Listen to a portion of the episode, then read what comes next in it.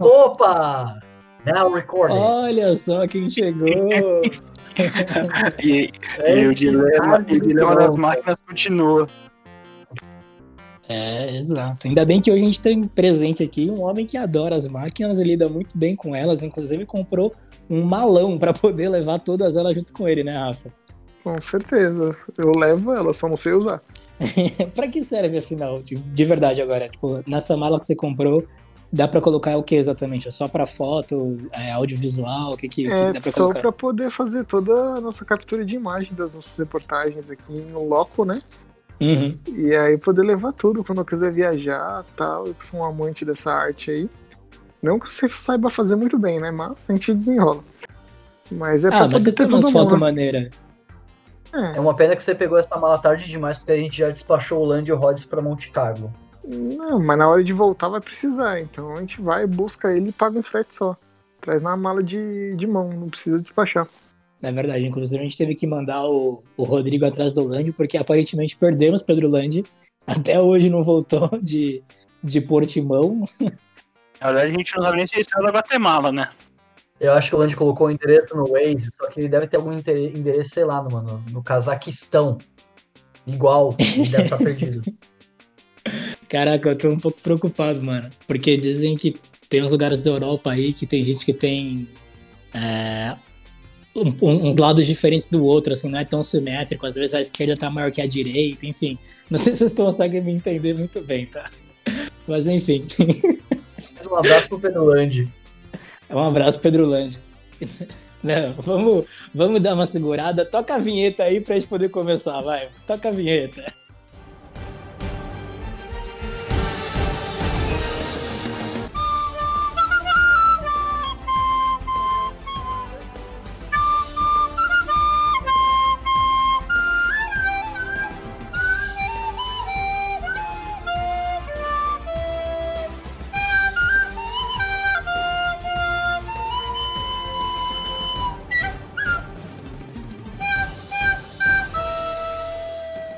Fica no mudo aí que não tem vinheta por enquanto. É verdade. Inclusive aí você, Padocker, a gente falou que ia abrir no último episódio a caixinha de perguntas lá pra você poder mandar pra gente a sua sugestão de música pra vinheta. Acabamos não abrindo, mas talvez essa semana aí já role. Mas seja muito bem-vindo ao Paddock ZN, o podcast mais bem-humorado sobre automobilismo. É, neste final de semana não tivemos nenhuma prova, mas estamos aqui presentes em corpo e alma, alguns, outros só estão de longe mesmo acompanhando, para poder trazer para vocês o nosso sexto episódio. Olha lá, já conseguimos chegar ao número de meia dúzia, que inclusive é um dos meus números da sorte. E no Big Brother eu já vi que número 6 ali, 6, 8 e 11, que são os números que eu curto, sempre livram a galera do paredão. Então, Boninho, na próxima aí, 2022, tamo junto. Mas não é sobre Big Brother que viemos falar aqui. Viemos falar sobre automobilismo, mais precisamente sobre Fórmula 1. Muito boa noite para os nossos padockers. Boa noite, Rafael Silva. Boa noite. Tudo bem, Rafa? Tudo bom? E você? Bom, tudo certo também. Muito boa noite, Matheus Michelin. Boa noite aos Padockers, boa tarde, bom dia. Não sei que horas vocês irão escutar isso esta semana, mas sejam bem-vindos. E muito boa noite também, Sir Lucas Fortuna. Nós que estamos muito mais próximos do que alguns imaginam nesta noite de hoje. Bom dia, boa tarde, boa noite aos integrantes do Paddock e aos nossos queridos Padockers. Hoje nós estamos mais unidos do que nunca. Hoje nós estamos É. mais unidos do que nunca. Existem rumores de que essa união está tão poderosa que se a gente falar com força vai dar pra ouvir do microfone do outro, tá? Olha só, o que é a Zona Norte de São Paulo, né, minha gente? Uma união incrível. Que é isso, eu já vi que hoje vai ser bom, já vi que é, alguns estão esperando algumas coisas para a noite de hoje, outros estão esperando outras, alguns querem isso, outros querem aquilo, e baseado então nesse tema de querer uma coisa ou outra, de como está desempenhando um ou outro, o episódio de hoje nós estaremos falando sobre os pilotos e suas respectivas equipes. É, como que está o desenvolvimento de Esteban Ocon, como está o desenvolvimento de Fernando Alonso, de Gasly, Tsunoda, enfim, tudo isso no episódio de hoje. Mas para começar, falaremos de uma equipe que está em alta nos últimos, nos últimos GPs. Falaremos sobre a Alpine. É, tem sido um desempenho impressionante, né, gente? O, o, desempenho da Alpine aí nos últimos, nos últimos GPs. A gente falou muito no começo ali de uma Ferrari brigando com a McLaren, talvez uma AlphaTauri correndo por fora, mas parece aí que desde Portugal a Alpine tem mostrado bons, bons resultados e principalmente o Esteban Ocon, que não tem só vencido de Fernando Alonso, se eu não me engano já tem 10 pontos o Ocon contra 5 né, do, do Alonso aqui no, no campeonato de pilotos por enquanto, como também bateu o, o nosso bicampeão espanhol já em três vezes no qualifying e na corrida ficou na frente quatro vezes já do Alonso. Tem sido realmente um desempenho muito grande, né? O que, que vocês acham do, do desempenho do Alonso comparado ao desempenho do, do Ocon nessa temporada? O Alonso é algo esperado, né? O cara tava fora da Fórmula 1, tá voltando agora. Beleza que ele é bicampeão, puta de um piloto. Mas temos que ir com calma na, na hora de analisar o desempenho do cara. O Ocon, por outro lado, um cara que entrou na Fórmula 1 com todo mundo de olho nele, falando bastante.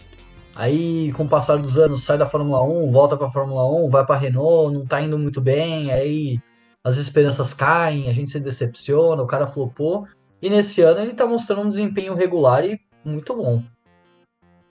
É, realmente o, o Ocon acho que tem sido talvez, se não a maior surpresa da temporada até agora, pelo menos uma das, das surpresas. E realmente o desempenho dele assim, tem conseguido ficar à frente do, do Alonso não é pouca coisa, até porque o Alonso é um bicampeão. É, por mais que tivesse saído da categoria e tenha retornado agora, é um cara que conhece muito, não só da própria Fórmula 1, mas do automobilismo como um todo, né, Misha? É um cara que já participou também de outras modalidades. Já correu na Indy, já fez só nas, Indy, nas 500 milhas, né? Já foi campeão do WC e ganhou Le Mans. Então ele tem conhecimento aí de vastas categorias, inclusive é, ele está para participar da Stock Car, passando a pandemia, né? A ser, a ser convidado pelo Rubinho. O Alonso já falou que topa, só está esperando voltar à prova de duplas. Então é um homem de múltiplas qualidades atrás do volante, né? Muito, muito, muitas qualidades mesmo o Fernando Alonso tem. Ô, Rafa, você que é um cara que também é tifosa e gosta muito, não só do Leclerc, mas como da escuderia Ferrari também, é, parece que na Alpine hoje tem uma, uma dinâmica mais ou menos parecida em questão de termos de pilotos experientes, como a Ferrari tinha o Vettel, e um piloto relativamente novo, apesar de também já ter uma experiência grande na categoria, que é o Ocon. Como que você enxerga é, essa, essa rivalidade dentro da equipe? Tem um piloto novo, mais experiente, e um piloto já bicampeão e com muito, muitas milhas rodadas. É, eu ainda acho, já tinha comentado acho, no segundo episódio, é, dessa transição, que para mim, ainda por mais que a gente já esteja numa era híbrida já faz bastante tempo, eu acho que ninguém ainda se adaptou muito bem com, a, com o jeito que os carros são. Então, para mim, tanto que você vê isso na maioria das equipes, né? Você mantém um pessoal que já tá da era combustão, que o carro era muito mais no chão, muito mais mecânico, e alguém que já tá que já foi criado na era híbrida com, com outra cabeça, vamos dizer assim. Então, para mim ainda é como se estivessem tentando passar o bastão, uhum. tentando mesclar o novo com o velho. E para mim não tem problema nenhum.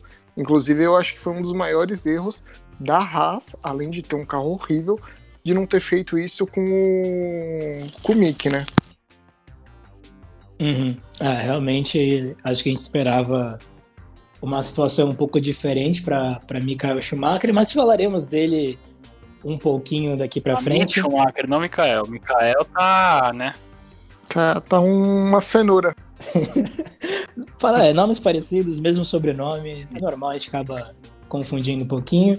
Mas, enfim, temos a Alpine, então, surgindo aí como talvez uma rival para a terceira força do campeonato e uma queda, né, nos últimos, nos últimos GPs da AlphaTauri, né, Misha? A gente que viu aí, talvez no começo da temporada, a AlphaTauri podendo brigar ali de frente com uma McLaren, talvez com uma Ferrari, o Gasly desempenhando muito bem, não só esse ano, mas como ano passado também. Como que tá, como que tá, no seu ver, a situação da AlphaTauri no momento?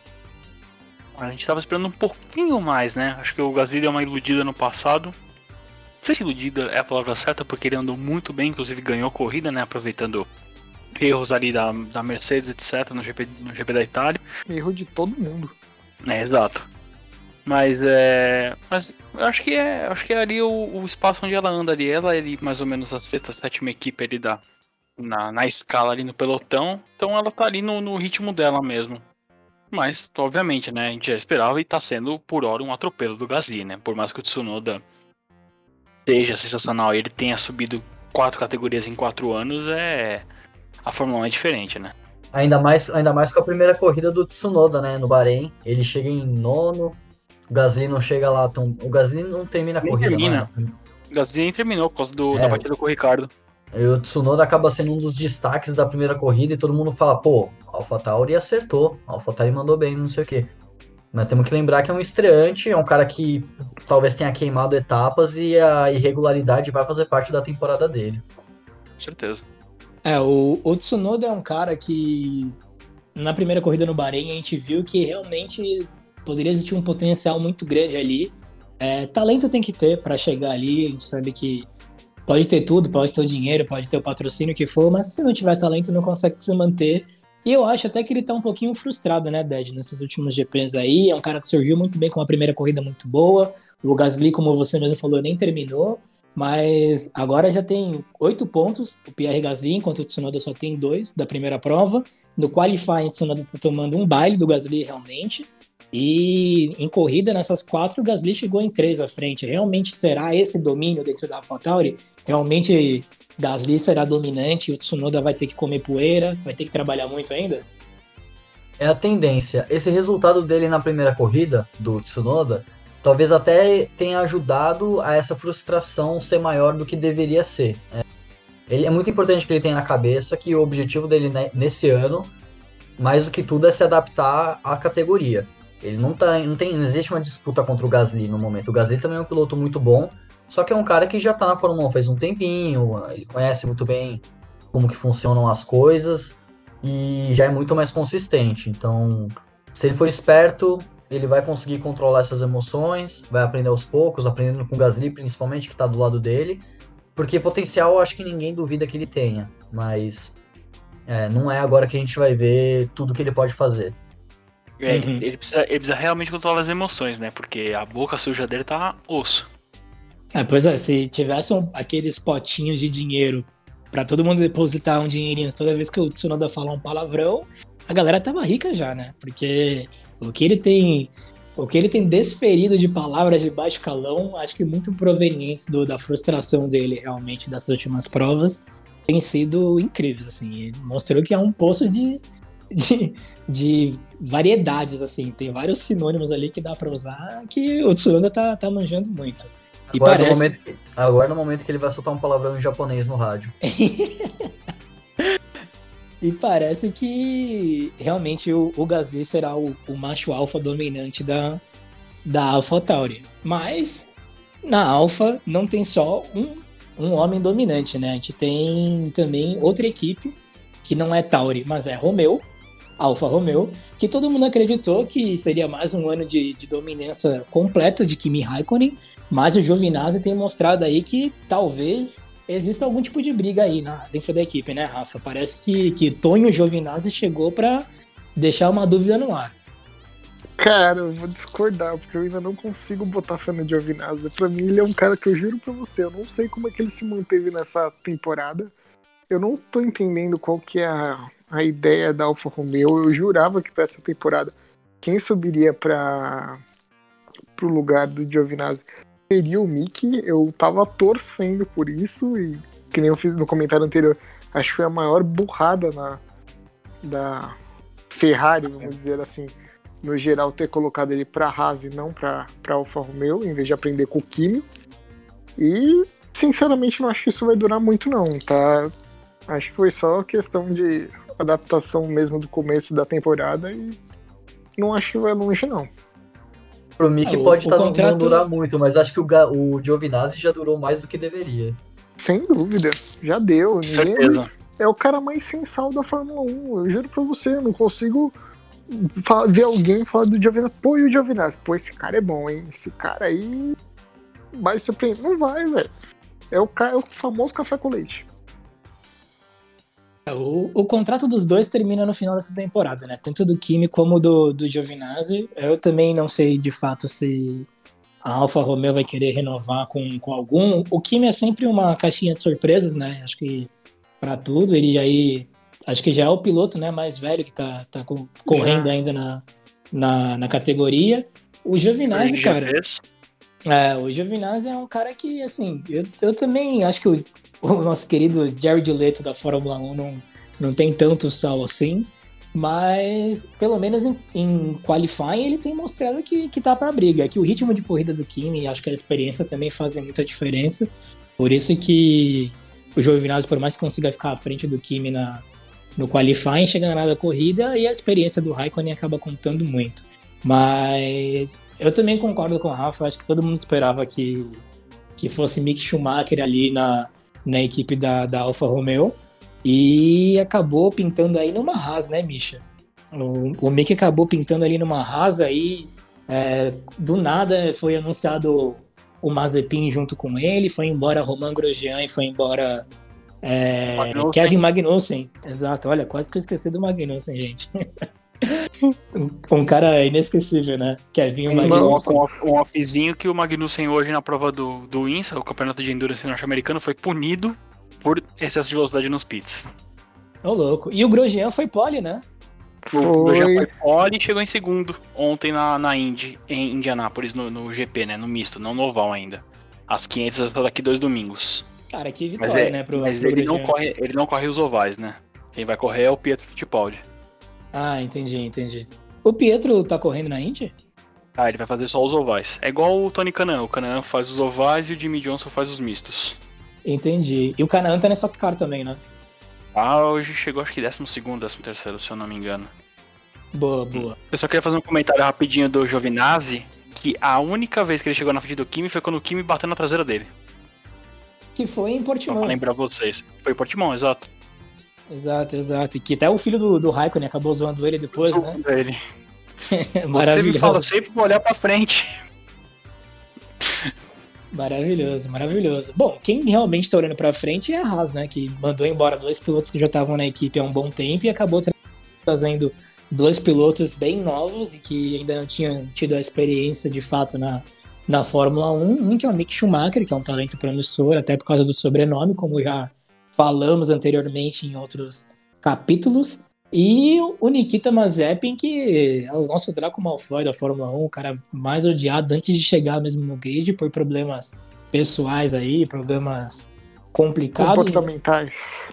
É, comportamentais acho que seria de fato a palavra. É, e a Haas tem apostado em dois caras que, enfim, não- também não tem muito o que fazer, porque o carro da Haas é talvez o pior do grid, né? Acho que a Williams já acabou passando eles em questão de, de desempenho, mas é nítido e o desempenho que o Mick Schumacher tem em cima do Mazepin, né? Inclusive, chega o, o Nikita chega a ficar um minuto quase atrás, não é? Um, um segundo, na Um verdade. Normalmente um minuto, um minuto, termina um minuto atrás cada corrida.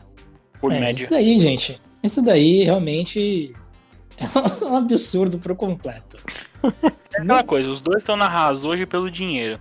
O- no Drive to Survive é mostrado que o Schumacher só foi pra, Fórmula, pra Haas por conta de um patrocínio alemão que o, o Steiner conseguiu negociar. E o Mazepin só tá lá pelo dinheiro do pai, que ele tem a fortuna que se juntar a do Stroll e do Latifi, não chega na dele. É, É, puro e óbvio. Mas como o Mazepin foi um piloto rápido nas categorias de base, ele não ganhou muitas corridas, ele não ganhou nenhum campeonato, ele tá lá só pelo dinheiro. É, vamos ver por quanto tempo que vai durar isso, né? Porque famílias com dinheiro na Fórmula 1, a gente sabe que tem uma duração aí de vez em quando, e acho que o Lance Stroll é a prova disso, né? Ele que tava na Williams, né, anteriormente, acabou indo para uma, uma Racing Point, que hoje se tornou Aston Martin, e hoje ele é o primeiro piloto da equipe, deixando Sebastian Vettel recém-chegado no chinelo também, né, em alguns momentos. O, o Stroll tem batido forte no, no Sebastian, é, tanto em qualifying como em corridas, acho que já são três vitórias, três vitórias não, né, mas o, o Stroll chegou três vezes já à frente do, do Vettel, ficou também três vezes à frente na, no qualifying, já somou cinco pontos e o Vettel já tá sete GPs aí sem nenhuma pontuação, Misha. É a pior sequência dele na Fórmula 1, se eu não me engano. Sim, pior sequência da carreira. É. Não, pelo jeito, o carro, a Mercedes Rosa, não virou a Mercedes Verde, por conta da mudança do regulamento, e a Aston Martin tá claramente é, decepcionando. Não É. era o que a gente esperava, mas O campeonato é longo, ainda tem 19 corridas, 18 corridas, se não cancelar mais nenhuma por aí. Já teve mudança de novo de calendário, né? Mas vamos ver. Eu acho que o Vettel ainda vai se recuperar. E tem o carro novo ano que vem, ele tem contrato pro ano que vem, então não é. Acho que, que essas equipes assim, a Haas, Williams, as Aston Martin, são equipes que vão acabar deixando o foco mais pro carro do ano que vem mesmo. Boa. Eu queria até abrir um espaço aqui para você, Misha, para você falar uma coisa, porque nos últimos episódios você tem deixado no ar aí, até tem, tem feito comentários sobre o trabalho do Lance Stroll nesse ano.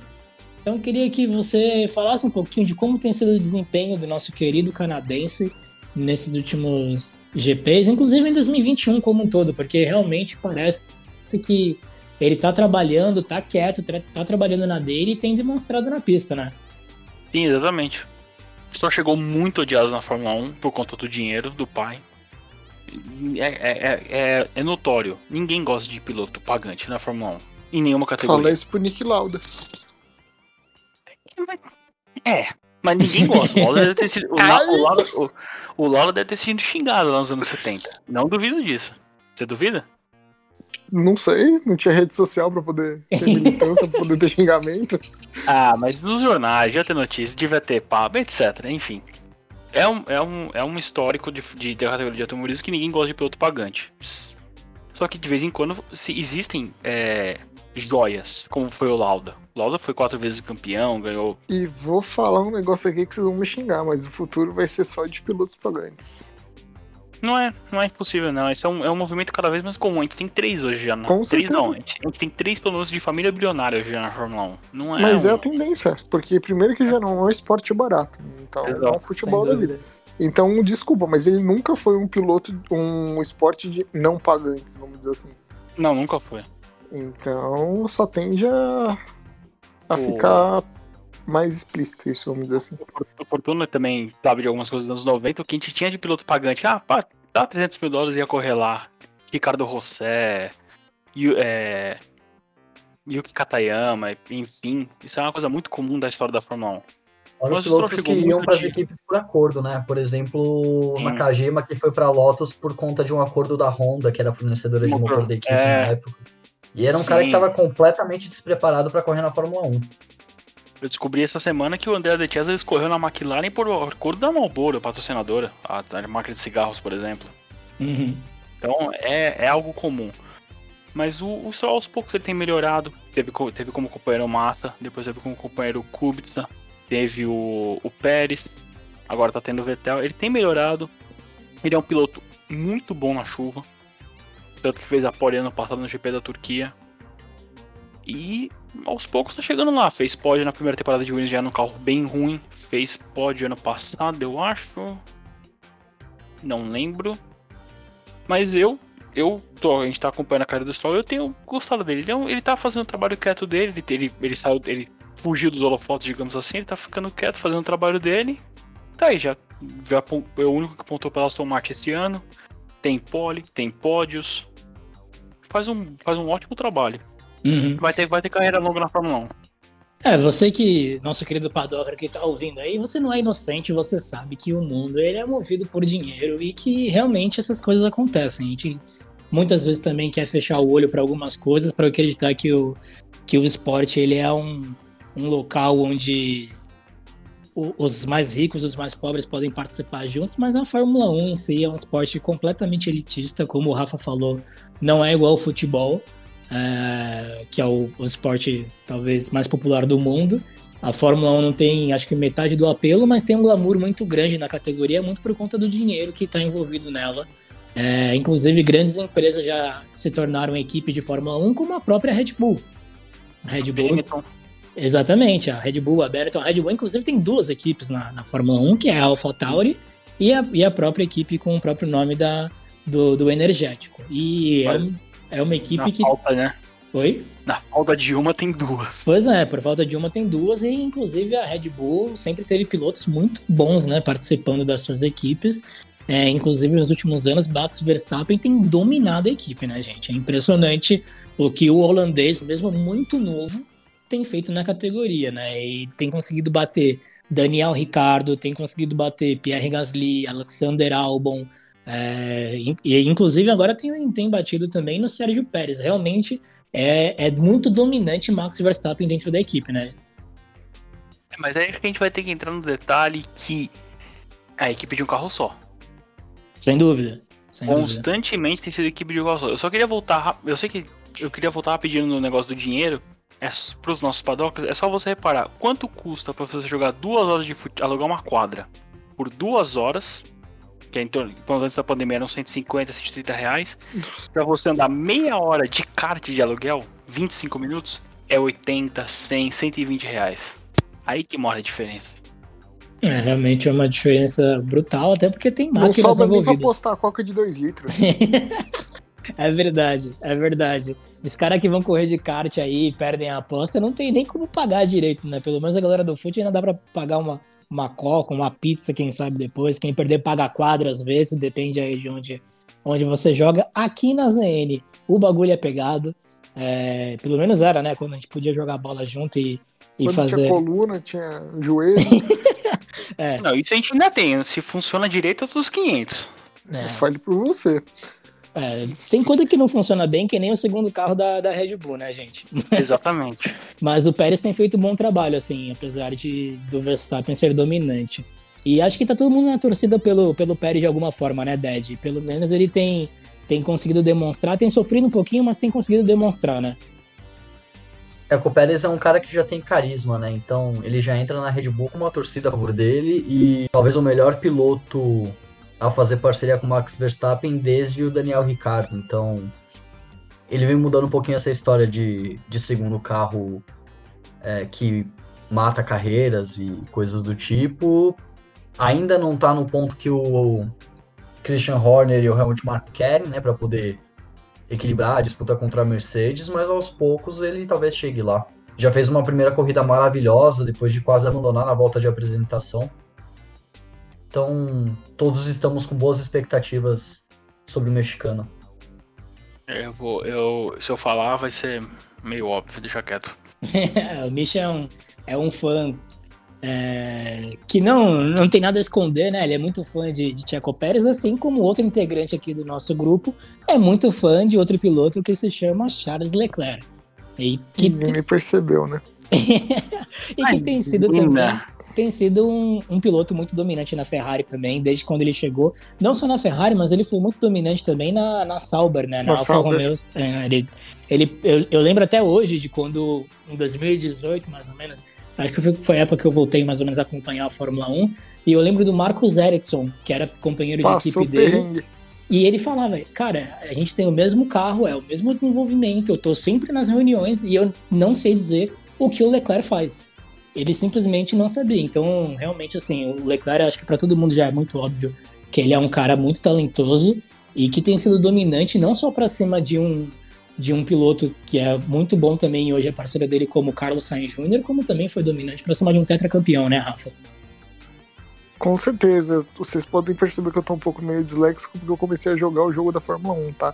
E é sensacional a versão do celular, então vou até pausar aqui para vocês. Né? Fica aqui minha dica, tá? É... Não preciso comentar muito sobre o. É muito bom esse jogo, juro pra vocês. É muito bom. Eu, no é último bom. final de semana, tava passando o GP da Espanha, é, e no, no, dia da quali, se eu não me engano, a gente tava, eu tava acompanhando pela, pela Band, e um amigo meu, o Pedro Assalim, inclusive um abraço aí pro Pedro, a gente tava comentando sobre os tempos de volta e tudo mais, e ele falou, mano, não é possível que esses caras estão fazendo esses tempos de volta. Pera aí. Aí ele pegou o celular dele, abriu esse jogo, deu uma volta na Catalunha e fez em 1 minuto e 15. Ele falou, ah lá, ah lá, esses caras estão tudo muito lento aí. Eu achei maravilhoso. É muito bom, velho. Juro, é muito bom. Mas enfim, voltando. É, sem dúvidas, o já era esperado, né? É, o domínio do Leclerc mais uma vez.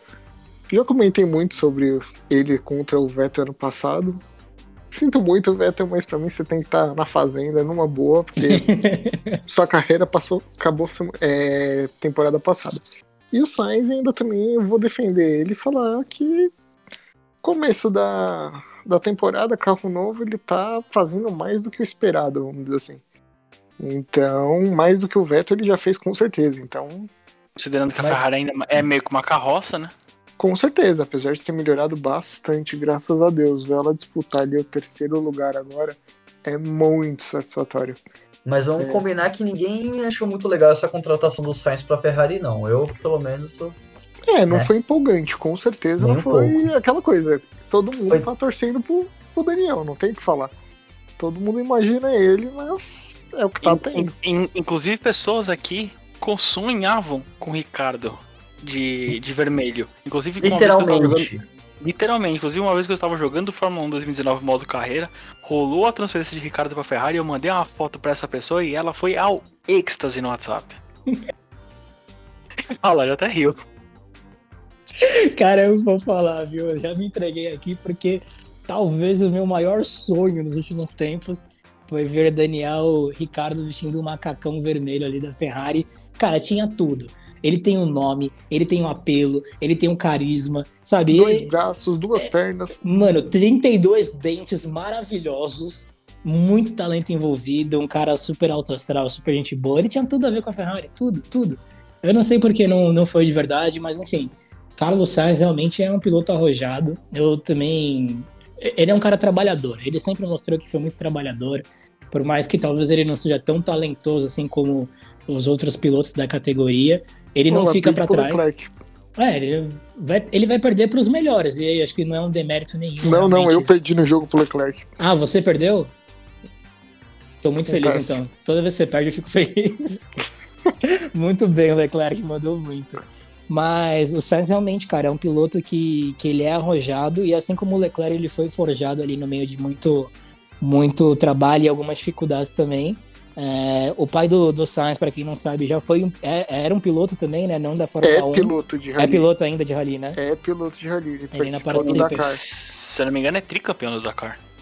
Por aí, velho. Eu sei que ele já ganhou muita coisa no rally. Ele... E a família inteira. Acho que é a irmã que ele tem, se eu não me engano, que, que corre também. Se eu não me engano, o sonho, o sonho do pai. Se eu não me engano, não. O sonho do pai, Science Pai, é correr com o Dakar com o filho. Caraca, que maneiro. Seria maravilhoso se acontecesse isso. Mas enfim, é, o Sainz é um piloto que, que mostrou muito no ano passado também, né? Foi o que acabou meio que garantindo o lugar dele na Ferrari quando ele estava na McLaren, que hoje a gente tem Lando Norris e Daniel Ricardo, que é o nosso queridinho aqui do.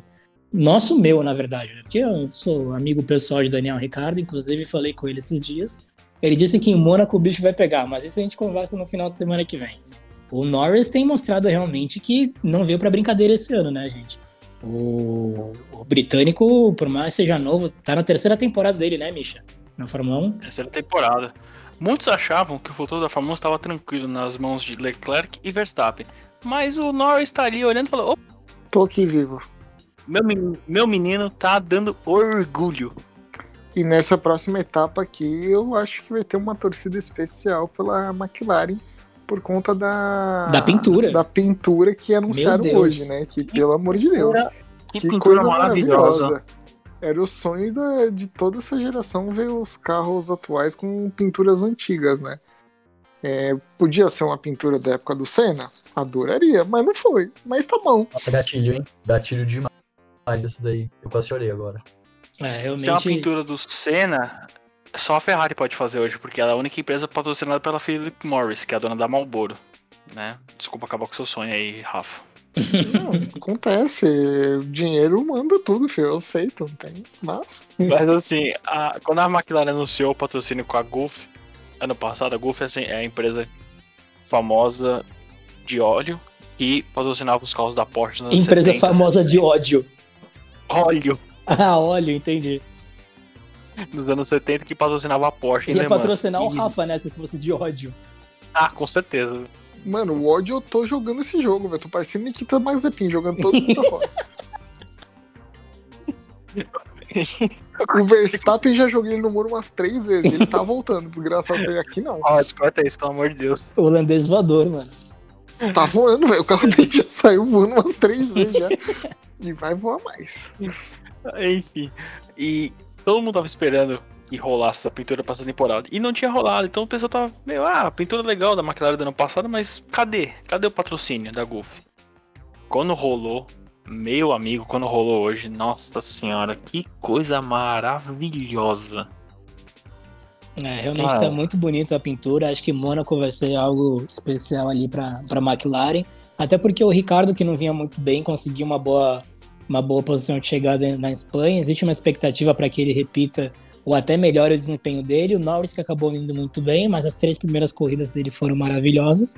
Tanto que a McLaren é a única equipe que pontuou com ambos os carros até agora, né?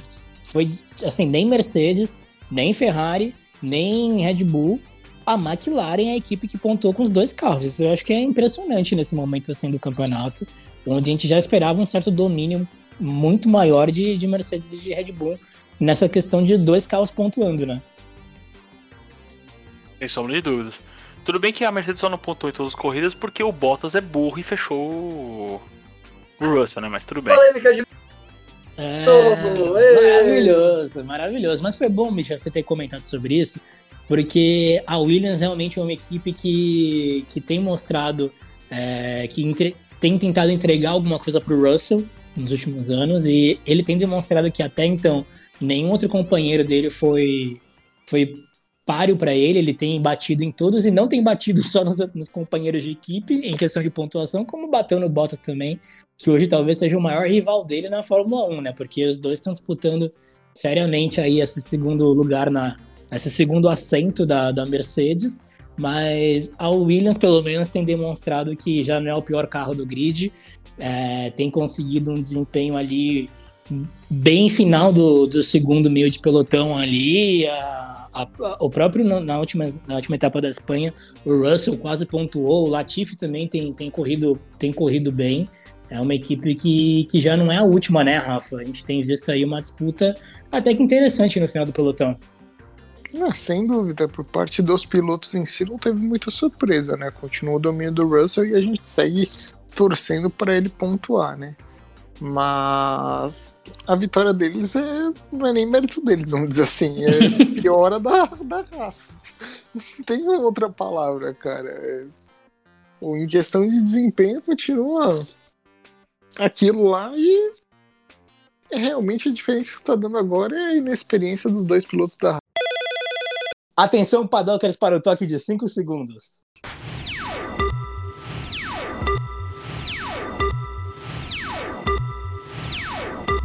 Então é isso aí, Paddockers. É o seguinte. Hoje. Hoje era o amanhã de ontem. E, enfim, tivemos mais uma vez ali uma revolta das máquinas. Espero que vocês não tenham percebido tudo isso. É, mas, enfim, estamos não tão próximos assim agora uns dos outros, na verdade. Eu e o Sr. Lucas Fortuna não estamos mais tão próximos assim.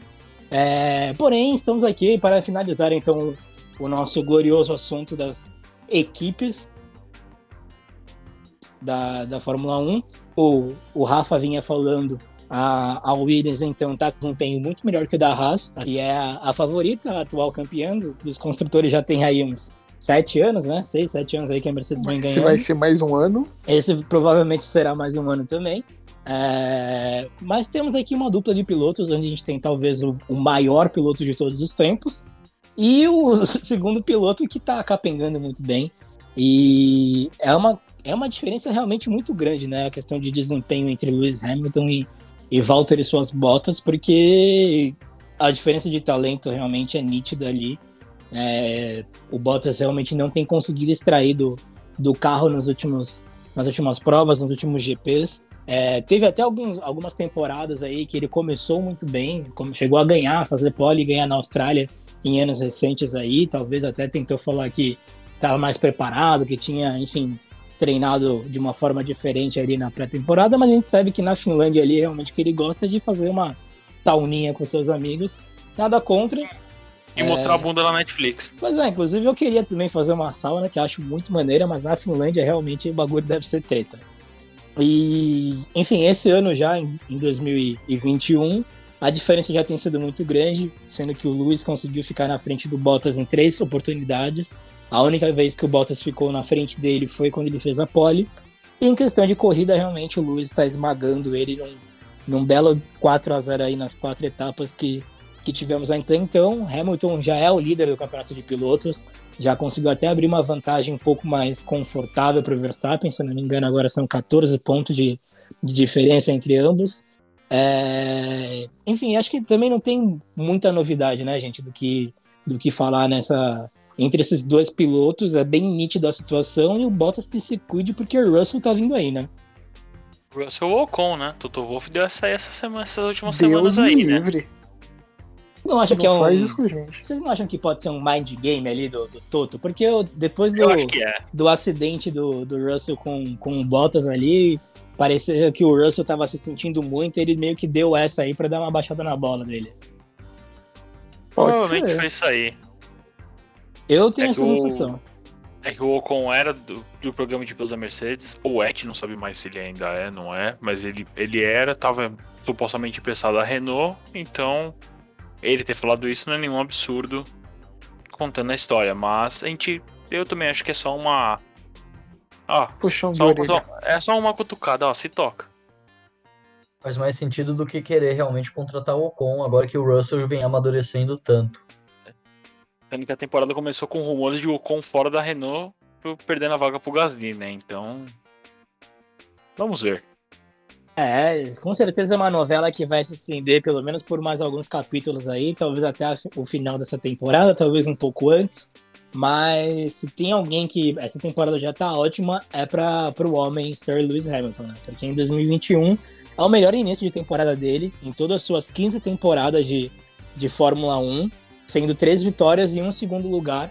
É realmente um início meteórico numa temporada que a gente acho que esperava e torcer para que fosse mais disputada, né? Mas na hora da pressão, na hora do vamos ver, a gente tem um piloto na equipe da Mercedes que acaba ruindo sob pressão, acaba cedendo, e um outro piloto que parece que quanto mais pressão tem, melhor ele é, né? Melhor ele, ele desempenha Cara, e. Andou de ré no GP, velho. O cara andou de ré.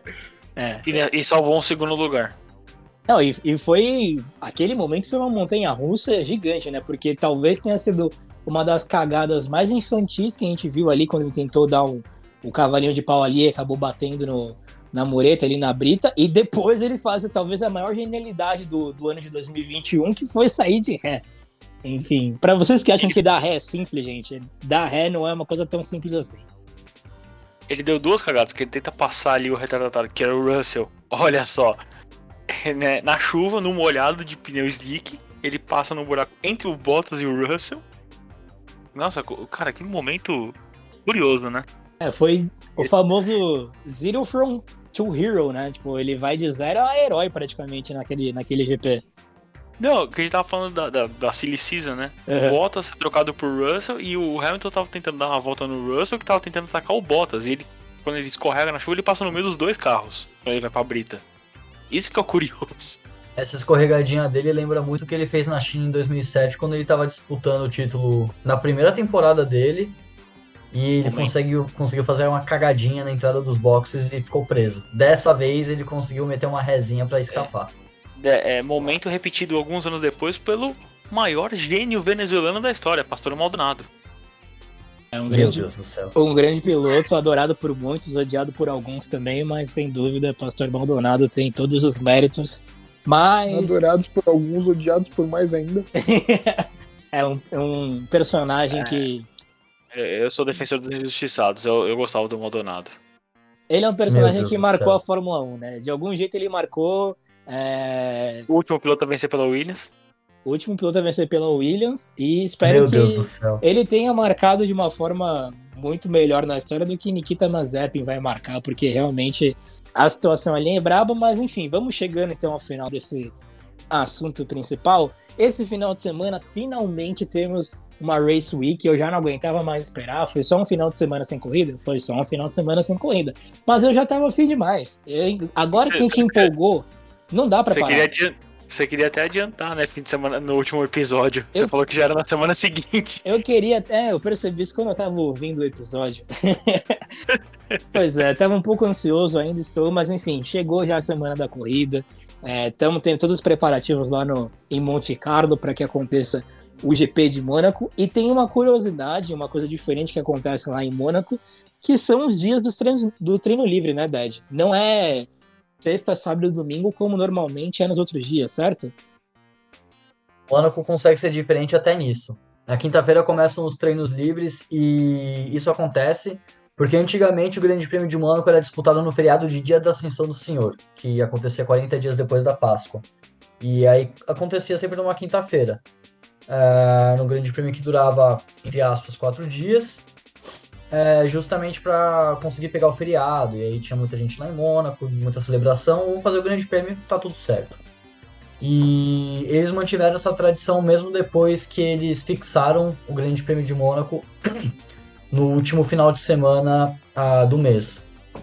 Uh, então não é que na sexta-feira não tem atividade. Essas atividades acontecem só de manhã e a Fórmula 1, como costuma pegar mais a parte da tarde, não tem nada na pista. Mas vamos ter Fórmula 2, vamos ter. Acho que tem Porsche Cup também nesse fim de semana, tudo de manhãzinha. Boa. E acaba sendo legal porque tem muita gente que trabalha fora de Mônaco, né, no resto da Europa, e aí na sexta-feira à tarde eles tendo uma pista, a pista que na verdade vira rua livre, eles podem voltar para casa, aproveitam a toda a questão do glamour do Grande Prêmio por ali, eles podem se juntar com a galera. Ah, eles e... podem transitar enquanto não tá tendo Sim. Eles liberam a É, pelo que eu tinha pesquisado aqui, minhas informações, meus passarinhos verdes que moram lá em Mônaco me contaram, é que eles acabam abrindo para o pessoal poder voltar para casa na sexta-feira à tarde, no final da tarde, né? Que aí já Nossa, tem... mas eu, Conix, ia fazer um estrago. Nossa, é maravilhoso. Mano, eu nunca, eu nunca tinha pensado por que, que a atividade Mônaco é de quinta-feira, desde que eu comecei, desde que eu comecei a acompanhar é quinta, sábado e domingo, mas eu nunca parei pra pensar que podia, pelo qual motivo poderia ser. Então eu tô bem surpreso ser um motivo religioso e ainda ter a logística do pessoal poder voltar pra casa, porque Mônaco é um ovo basicamente. Nossa, quanto será que o Onix pega naquele túnel, hein? Rafael, imagina você subindo na zebra do hairpin do, do Gran Hotel. Com Nossa senhora, eu queria. Eu ia morrer, certeza. É, Rafa, eu já queria deixar avisado uma coisa que você provavelmente já sabe, mas que nunca é demais falar, até porque eu sou seu amigo e gosto de você e prezo pelo seu bem-estar, é que em Mônaco, Falso. erros não são permitidos, cara. Se você falhar um pouquinho, é muro, independente é de estar tá tendo é corrida ou não. eu estou tão ansioso para essa corrida, porque a gente tem um cara que não vai decepcionar a gente na hora de beijar um muro, não vai ah. decepcionar a gente na hora de enfiar uma bandeira vermelha no GP. E esse cara é o nosso querido russo.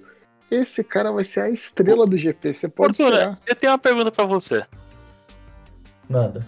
Tinha um piloto japonês conhecido, né, por nós brasileiros como Ukio Katagrama. E ele foi um dos poucos a fazer o grande feito de capotar em Mônaco. Você acha que nosso querido russo consegue igualar esse feito? São tantas possibilidades que o Nikita consegue proporcionar que eu não sei o que esperar. Na real, Mas não sei. boa, né? Não, nenhuma boa, assim. ele vai estourar o guardrail, ele vai parar no porto com o carro dele, mano. Nossa, vai parar no iate maravilhoso. Puta, como eu queria ver ele sair nadando do carro, velho. Quer dizer, eu queria que ele não soubesse nadar nesse caso, né? Mas tudo bem. Só uma, só uma vez na história algum carro caiu na, no, no mar em Mônaco durante o GP, mas isso foi na década de 60, se eu não estou enganado. Desde então, isso não acontece, nunca mais aconteceu. Por isso que ficou ruim. Agora se foi em 2017 ou se foi em 2018, mas tem uma cena muito curiosa em Mônaco. Um pouco antes ali da entrada do túnel, aquela curva que precede a entrada, que o, o, Jason Button tava disputando com o Verline e ele achou, não sei como, que o carro não dele. o Ericsson. Não, foi o Verline. Eu tenho quase Foi o Verline? Foi o Verline e o, o Jason Button, tenho quase certeza, posso afirmar, 97,8%. Que foi o Verline. E aí o Button, ele, ele achou que o carro dele podia fazer a curva e passar pelo meio ali do, da, da viradinha. Como se fosse um fantasma, como se ele fosse o, o Danny Phantom, mas ele era o Jason Button. E aí ele entrou, mano, no Verline, o Verline todo tadinho. O carro dele parou em duas rodas, assim, de lado. E a, a cabeça dele ficou praticamente no guarda-reio. E aí a galera teve que vir tirar. E ali na frente tem uma arquibancadinha pequenininha de tudo, que na época ainda podia ter gente no GP. Que vai ser uma novidade pra Mônaco, hein, gente? Mas já chego nisso daí. E aí a galera tudo batendo palma, tirando foto. E o cara só queria sair dali, mano. Só queria sair dali. Mas Mônaco realmente é um lugar muito curioso. É um lugar muito particular. A corrida, por si só, ela não permite muitas ultrapassagens. É uma pista muito estreita. É difícil de ultrapassar. Mas tem outros temperos ali na região de Monte Carlo que vale muito a pena você ficar de olho. Cenas curiosíssimas já aconteceram, acho que o Rafa já chegou a comentar no episódio anterior que o Kimi Raikkonen, quando uma vez ele, ele bateu e teve que abandonar, ele foi a pé até o iate dele e aí tirou a camisa, botou o óculos de sol ali, ficou tomando uma com a galera. Gênio. Maravilhoso. E a, a, caminhada foi longa, viu? Eu tava assistindo esse vídeo esses dias aí que o canal da Fórmula 1 postou e a caminhada é longa. É um... Ele tava determinado a inteiro. Exatamente, assim, o cara tava determinado, de fato, a fazer essa procissão. Mas Mônaco é um lugar muito especial, gente, de verdade. É tem muita coisa envolvida ali na corrida, tem todo um glamour, tem muitas coisas que vão além de, da própria ultrapassagem em si. Então fiquem de olho aí que realmente é um final de semana e tem muitas histórias boas a serem contadas. Inclusive, é... o carro da Red Bull é um carro que tem tudo para ser muito bem favorecido, né, Misha, nessa pista.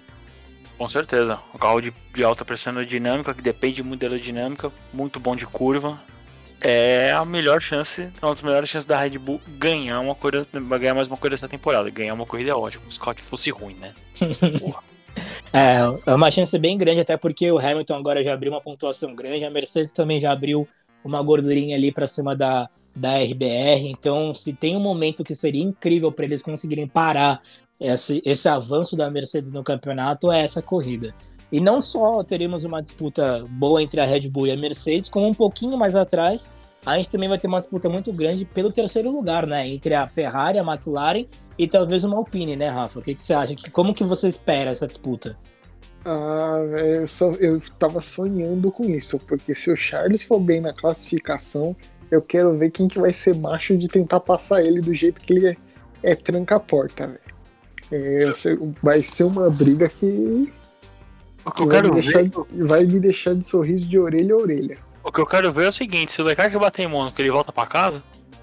Pode ser, ele já tá ali, né? O apartamento dele já é ali do lado, já fica. Olha, Michel, eu acho que dá para você perguntar diretamente para ele, porque nas últimas duas vezes que o Leclerc esteve em Mônaco, se eu não me engano, se não me falha a memória, ele teve que abandonar. Vamos olhar aqui os dois últimos GPs. Uma que ele, uma que ele tava saindo ali da, do túnel, foi fazer uma ultrapassagem, o freio dele falhou na época que ele tava na Sauber. Ele entra na traseira do carro da frente, agora não me recordo exatamente quem que é. E ele vai parar, Nossa, mano, crer, mano, Lá no finalzão de tudo, o carro dele chega a levantar as quatro rodas, tipo, saem as quatro rodas do chão.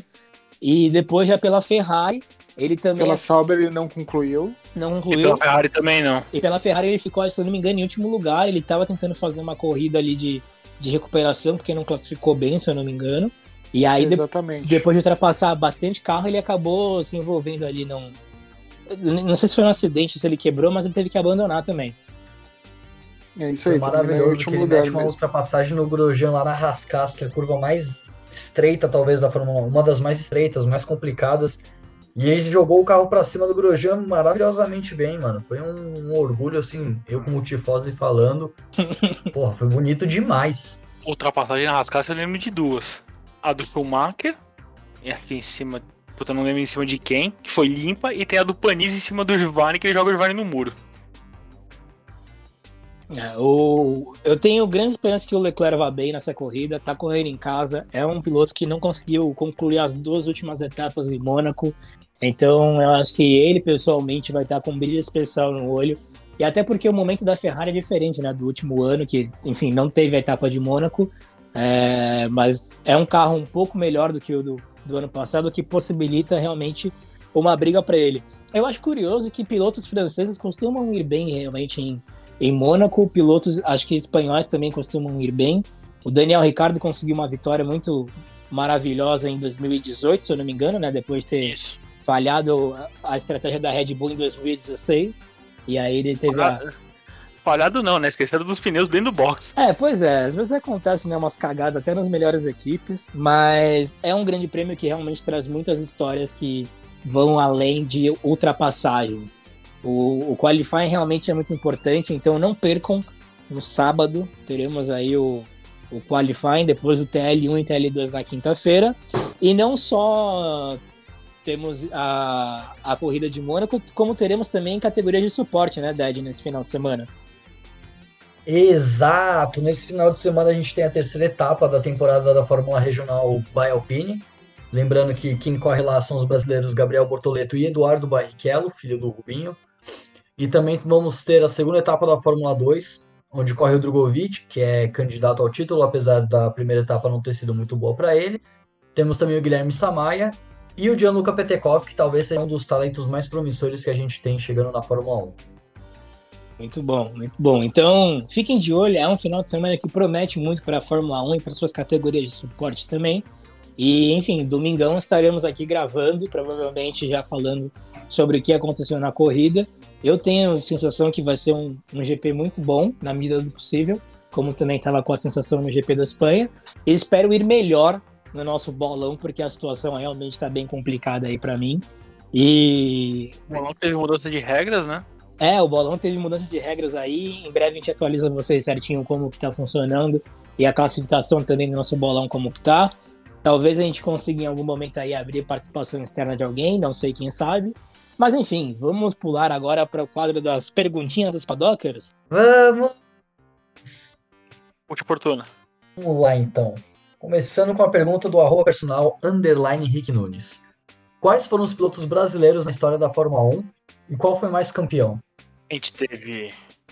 E campeão a gente teve Fittipaldi com 2, Piquet com 3 e Senna com 3. Além, Isso. dele, além deles tivemos Carlos Patti, Ingo Hoffman, Dos mais Massa, famosos, acho que é. Felipe Massa e o Barrichello. Barrichello e e o Nelsinho. Nelsinho, Felipe Nasser, Aí a gente teve Lucas de Graça, Bruno Senna. Lucas Lucas do Senna, Burt, é, Bu- Burt, Pedro Paulo Diniz, Henrique Bernoldi, Roberto Pupo Moreno. O Rafa falou Burt, eu entendi Bolt. Eu já ia falar, Rafa, mas ele corre, ele corre outra categoria. é que ele tava correndo tão rápido que ele tava mais rápido que a Ferrari do ano passado. é, mais rápido que a Haas desse ano ele tava certeza. Comecei rindo, terminei chorando.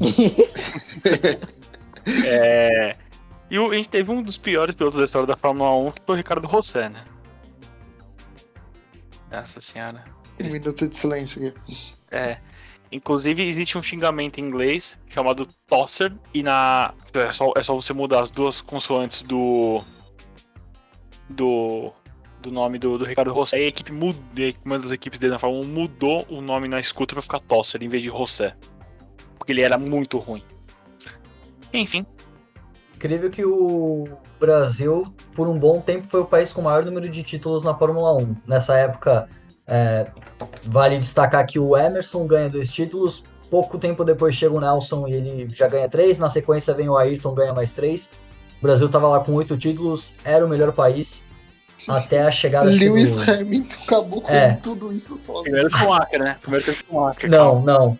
Então, o Schumacher ele ganha sete títulos, mas ele era o único alemão. Aí chegou o Seb e acabou com a gente. Aí chegou o Hamilton e é complicado. Aí cagou com tudo. Aí o Brasil se fudeu. O Brasil tá lascado. Atualmente é o quê? A Alemanha? O Ale- maior? A Alemanha com 7, 4, 11 1, 12. PT do Rosberg em É, 2016. então. Eu lembrei dele. O, o Brasil ganhou 8 títulos em 17 anos. 7-2, 7-4 com o Emerson. 8-1, 8-3, 8-6 com o Piquet. Ou 8-7. Acho que é 8-1, 8-3, 8-7. 8-8, 90, 91 com, com Senna. Ganhou, aliás, ganhou 8 em 18, 19, 20, 21 anos. Na verdade, o país que tem mais títulos é o Reino Unido. Tem 20 títulos.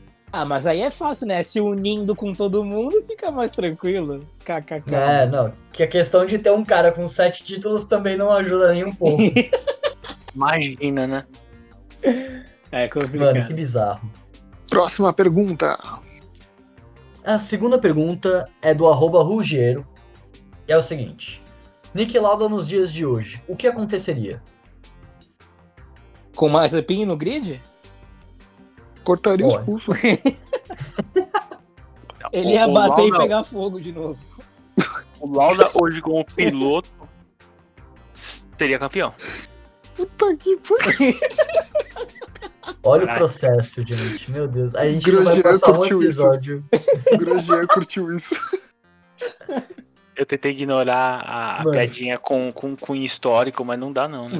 Ia ser uma briga pra ver quem ia precisar de mais enxerto de pele. Ô, louco, que é isso? Nossa, você foi pra um outro Arroba nível. Hipogloss patrocina eles, queimadura de pele. É verdade. Alô, grandes marcas. Gente do céu. A gente fez uma. Nossa, hein? Meu Deus do céu. Fa- Falando sério agora, Lauda seria campeão hoje em dia. Ah, isso daí eu concordo. É, em questão de talento, realmente É inegável. é inegável o quão talentoso ele era, de fato. Talvez fosse um ótimo rival pro, pro Luiz, assim. Acho que daria um- um- uma disputa bem boa. Seria um puta de um pega. Vamos lá. É, a arroba Ana Marras pergunta: Quantos quilômetros um piloto roda em uma corrida? 300. Depende da, da pista. É que na verdade existe uma quilometragem padrão para ser considerado um grande prêmio. Sim. Que é 300 km. Se for só corrida é 300. Agora se conta e classificação, aí complica. Acho que são 305. Tipo, a... para definir o número de voltas num grande prêmio de Fórmula 1, eles pegam basicamente o, o tamanho da pista e, E o acham um tempo. número de voltas que vai dar pelo menos 305 quilômetros. Não é Sim. por tempo, não. Não é simplesmente por tempo. Não, não é pro tempo, mas ele tem o limite de duas horas, se eu não me Sim. engano. Isso, limite de Então, duas horas. Isso sim, isso. Mas aí Sem eles tentam calcular o número... É. E aí eles tentam calcular com o número de voltas mínimo para dar 305 quilômetros. Tanto que, Por exemplo, Singapura é uma prova que sempre dura uma hora e 45, uma hora e 50. É uma- É a única prova que chega assim muito próximo desse limite. É a única prova que chega a ser incrivelmente escrota. Só é bonita porque é à noite, né? Porque se fosse de manhã seria impraticável assistir. E, e eu sou que só de vez em quando comigo. tem um carro que escapa com a mangueira de gasolina. Ah, não, por favor. Por que você lembra disso? Mas o, essa questão de quilometragem é legal porque ela acaba às vezes também acaba variando um pouco de circuito para circuito, tanto que Mônaco é o mais curto do calendário, né?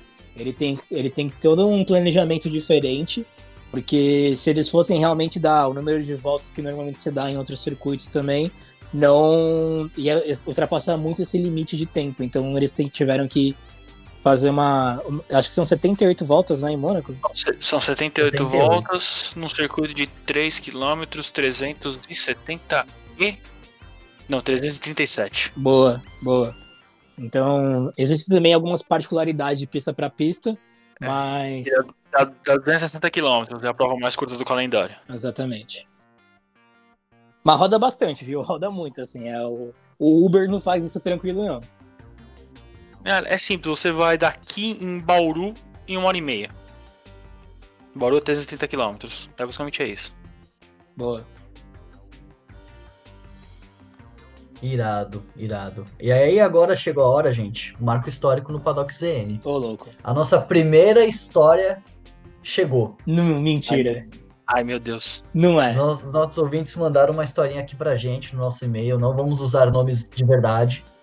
Vamos trocar os nomes pra manter a integridade e anonimato. Nossa, Que quadro eu- é esse aí que eu não tô sabendo aí, que acho que eu fugi da, da reunião de pauta? Cara, não, É se, tá, dentro, tá dentro das perguntinhas. não sei se você Ah. lembra, mas a gente falou que se alguém quisesse mandar uma pergunta um pouco maior, um comentário, contar alguma historinha rapidinha ali, podia mandar por Uma e-mail. redação do Enem. É, e mandaram pra gente, cara. A gente recebeu realmente. Vocês estão levando muito a sério essas coisas, gente. Mano, os nossos padockers são incríveis. Criatividade mil. Inclusive, bomba aqui, ó. Pá, bomba, breaking news. Eu recebi de uma padocker muito especial nossa. Talvez a mais especial de todas. Nada mais, nada menos que o mapa astral de Lewis Hamilton, gente. Caraca, mano. Mano, que coisa maravilhosa, juro por Deus. Oito páginas com todos os segredos astrológicos do sucesso de Sir Lewis Hamilton. Mas eu vou Oito deixar... páginas de mapa astral, Exato, velho. assim, dedicação ao que não falta aos nossos padockers. Mas eu vou trazer essas informações nos episódios futuros. Mas vamos com a historinha, vai. Vai, conta a historinha. Tô curioso. Vamos lá. Essa nossa historinha ela foi dividida em três partes pelo nosso ou pela nossa cara ou caro colaborador ou colaboradora.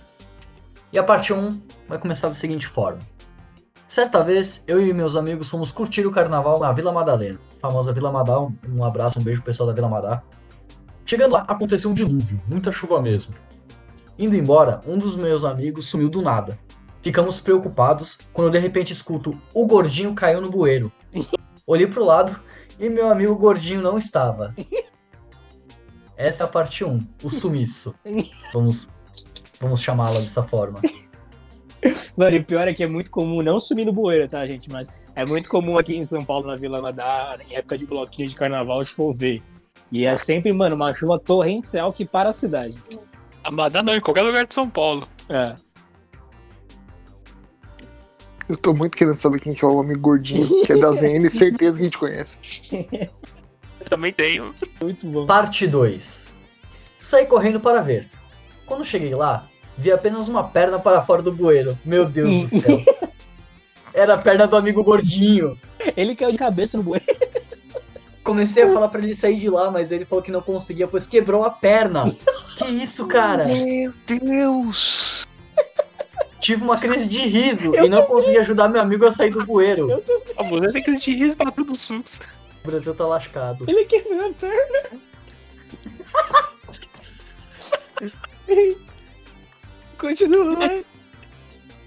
Continua, continua. Parte 3, o encerramento. Depois de certo tempo, foi parando pessoas para ajudar a tirar meu amigo do bueiro. Tive que carregar ele no colo até o metrô. Meu Chegando lá, não aguentava mais. Coloquei ele em cima de uma placa de piso molhado e fui arrastando até o vagão. Mano. Sem julgamentos aqui, mas é uma história digna de carnaval. Genial! Caralho, Essa A solução que ele arranjou foi incrível. a placa Essa- do piso molhado. Eu, eu já imaginei ele arrastando ali pela fatiga e Coutinho descendo da plataforma. Meu Deus, Equipes de mano. Fórmula 1, esqueçam o skate pra levar os seus carros, usem placa de piso molhado. Meu Deus, mano. que história maravilhosa. E ele tava com a perna quebrada. Mano, Eu espero que o álcool tenha nerfado a dor, cara. Meu É só isso. Deus, mano. Nossa, isso é muito carnaval. Ai, não, esse- não sei que parte foi melhor, a parte que ele encontrou a perna do amigo saindo do bueiro ou a parte que ele sacou de tirar o- a placa de piso molhado pra carregar o cara. E não tem final a história, pelo visto. Ela morre aí. É isso? Ela morre na parte do vagão. É isso. Ele voltou pra casa, foi pro hospital, engessou Entendi. a perna. Eu imagino que foi isso que aconteceu. Então, O filme- meus queridos ouvintes, a gente vai abrir uma enquete lá no nosso Instagram pra vocês votarem se a Nossa. gente deve ou não falar o nome do Genial. gordinho. Nossa, sim. Nossa, muito genial, Rafa. Parabéns. Vota lá. O Só vai Rafa, ter foi, opção sim, tá? Só vai ter opção contar. o Rafa foi de xingando porque a gente queria contar a história ao ponto de ficar investido de abrir um, um enquete no Instagram. Mano, a vida, a vida ela é incrível. Meu Deus, aquela proporção de bom. Padocker, então pode esperar que na quinta-feira nós vamos abrir a enquete e queremos Então, mas vamos encerrar logo o episódio só pra gente falar aqui em off quem que é o gordinho que eu quero stalkear ele. Teremos Filha da a sessão fofoca após o episódio. Ou senão vocês já vão ter que responder agora no grupo aqui em off, porque eu não vou ficar curioso porra nenhuma. A gente vai fazer o Paddock ZN, a eliminação. Cara, que história maravilhosa. Mano, eu espero que depois de ouvir isso a Cara, galera, a galera se inspire e realmente comece a mandar mais histórias pra gente. É, porque, mano, se for tudo desse nível aí, mano, parabéns, de verdade. Nossa senhora. Ai, Será que chegaremos ao ponto de contar nossas próprias histórias? eu espero que não, porque tem muitas que são bem, bem de cunho duvidoso. Olha, eu vou te É. falar que esse grupo ele tem histórias maravilhosas. E outras tem nem tanto. muitas histórias boas. A gente só precisa mudar nome. Ninguém vai saber de nada. Ninguém conhece a gente. Não tem problema nenhum. Eu não, dá pra tenho- enca- não dá pra entender quem é quem. Eu tenho um primo do amigo do meu tio que uma vez ele foi parar na delegacia quando ele saiu com a menina do Tinder, você acredita? Mentira, Rafael. Caralho. Foi, mano. juro pra você. Nossa, Cara. cara, amigo do meu tio. que doido. Não vou falar quem que é, né? Mas Mano, mas é uma história muito boa pra gente contar no próximo episódio. Episódio. a gente pensa, mas primeiro vamos focar no gordinho. Ah, é hora da diquinha. Bom, vamos então finalizar agora com as diquinhas pro pessoal. Eu já queria abrir aqui o, o quadro da dica, como talvez a dica mais importante do final de semana para todo mundo. Instagram, arroba oficial Mariana Becker, profissional incrível, maravilhosa, competente. Mano, eu não tenho nem palavras para descrever como é, é, como tem qualidade a cobertura que ela faz da Fórmula 1, cara. E é. aguardamos a, a, participação dela aqui no podcast. É um verdade. Dia. Inclusive, Mariana Becker, se você estiver ouvindo esse podcast, que eu espero que um dia você ouça, é, gostaríamos de te convidar para participar dele um dia com a gente. É, seria uma honra de verdade ter a sua participação. Te pago com um beijo na boca. é isso! O pessoal. É casada. O pessoal. É, ainda bem que ela não mora no Jaçanã, né? Porque se morasse, o negócio ia ser doido. Mas, enfim, gente, sigam a oficial arroba Mariana Becker. Hum, a, a cobertura é, é, maravilhosa, tem todos os bastidores da Fórmula 1. É a semana inteira cobrindo é, o GP. Entra, ela entra ao vivo, participa, enfim, qualidade incrível, mano. Baita profissional. Tem quadros no Instagram dela também, todo dia. To, acho que toda terça-feira tem um quadro e toda quinta-feira também. Enfim, sigam, vocês não vão se arrepender de verdade. Oficial Mariana Becker é a minha dica dessa semana. Mas alguém tem diquinha? Um de cada vez, gente. Pode ir você, Fortuna. Eu? É. Eu acho que eu não tenho dica hoje, não. Olha só que coisa. Eu, eu tinha uma dica, na verdade, mas eu esqueci. Eu tô tentando lembrar, tô desesperado e não tô conseguindo. eu tenho uma dica para você, então. Fala então qual é a dica. Que essa semana abriremos um box de perguntas no Stories do Paddock é... ZN e vai ter a enquete que o Rafael vai colocar lá para você, vocês votarem se a gente revela ou não o nome dos envolvidos nessa história maravilhosa que foi contada no último quadro aqui. Então serão três enquetes, meu pessoal. Será a enquete das perguntinhas, será abrir a caixa de perguntas para as perguntinhas, a enquete se vamos revelar o nome do gordinho e a enquete de qual vai ser a música tema das perguntinhas manhosas. É, e a enquete do que, que o Misha aprontou no Jassan. Exatamente, qual vai ser o nome da próxima pessoa que vai perguntar sobre o Misha. então vão ser quatro enquetes. Ih, cara, aí ferrou. Aí vocês vão dar muito nome pro Cortana me, me causar problema. É, pra eu? Exato. Mano, é, eu sou o rei do Jassanã agora, Misha. Quem Nunca conhece o Jassanã, cara? velho. Eu nunca ah, fui pro Jassanã, bicho. Ah, não. O cara vai até Bauru de carro, mas nunca foi pro Jassanã. É, ok. Conta nunca uma fala de Bauru. Tem família lá. Você quer que eu faça o quê? É, pelo visto no Jassanã você vai ter também agora. eu, vou, eu vou seguir aqui vai. a linha de raciocínio do, do Sux. E a minha diquinha é para vocês seguirem Juliane Cerazoli no Instagram, arroba myf1life. Que também é outra jornalista espetacular no, no, na cobertura da Fórmula 1. Baita profissional, de verdade. Ela e Mariana Becker na, nessa dupla com a Band é um sonho a ser realizado, cara, porque duas excelentes profissionais. Cara, que time. E aí, Rafa? E sua diquinha? Cara, não sei, não tenho dica hoje, velho. Você não tem uma marca aí pra vender? Não sei. O cara tá vendo vídeo, de, tá ouvindo música no meio do podcast, é o profissionalismo. É o trem das 11. Exatamente. Maravilhoso. Ela foi semana passada já. Maravilhoso, maravilhoso. A dica do Rafa é ouçam a Dona Irã Barbosa, gente. Exatamente, exatamente. Eu tentei ser um pouquinho mais rápido, mas não deu pra procurar a letra, por isso que ficou esse mudo aí. Mas eu tava procurando esse trecho aqui na música sem, sem atrapalhar a gravação, mas não deu. É, como tá valendo. Como todo bom homem, a gente não consegue fazer duas coisas ao mesmo tempo, né? Então tem que fazer Nossa. uma de cada vez. tem que Ainda mais com déficit de atenção. então é isso, gente. Finalizando aqui o sexto episódio do, do nosso querido Paddock ZN. Queria agradecer a participação e o comprometimento dos nossos padockers aqui, porque realmente tem dia que parece que é noite, já que o, o Craig quer derrubar de alguma forma, não vai acontecer, mas enfim, graças ao, ao, ao comprometimento dos padockers, continuamos aqui e vamos seguir, viu, Craig? Tá de sacanagem com nós, né? Mas enfim, uma boa noite, Matheus Michelin. Boa noite aos nossos queridos padockers e a vocês três que estão aqui conosco e a Rods e Land que estão perdidos por aí ainda. Pois é, eu, se eu fosse você, eu mandaria um beijo pro pessoal do Jaçanã também, Micha, pra eles poderem parar de te encher o saco, porque parece que tem alguém carente de atenção lá que quer o seu carinho, mas. Boatos por aí de que vão mudar o nome da região do Jaçanã pra Michelin. Nossa, foi péssima essa, hein? Ai, ai, ai. Rods, põe um baduntos aí, por favor, nessa piada que foi ruim. Uma boa noite para Sir Lucas Fortuna. Boa noite, boa noite para vocês, boa noite para os paddockers que estão ouvindo a gente. Muita, muito bom essa galera que tá junto de nós. Só não vou falar que eu tô 100% feliz porque o Craig aí tá precisando tomar um puxão de orelha.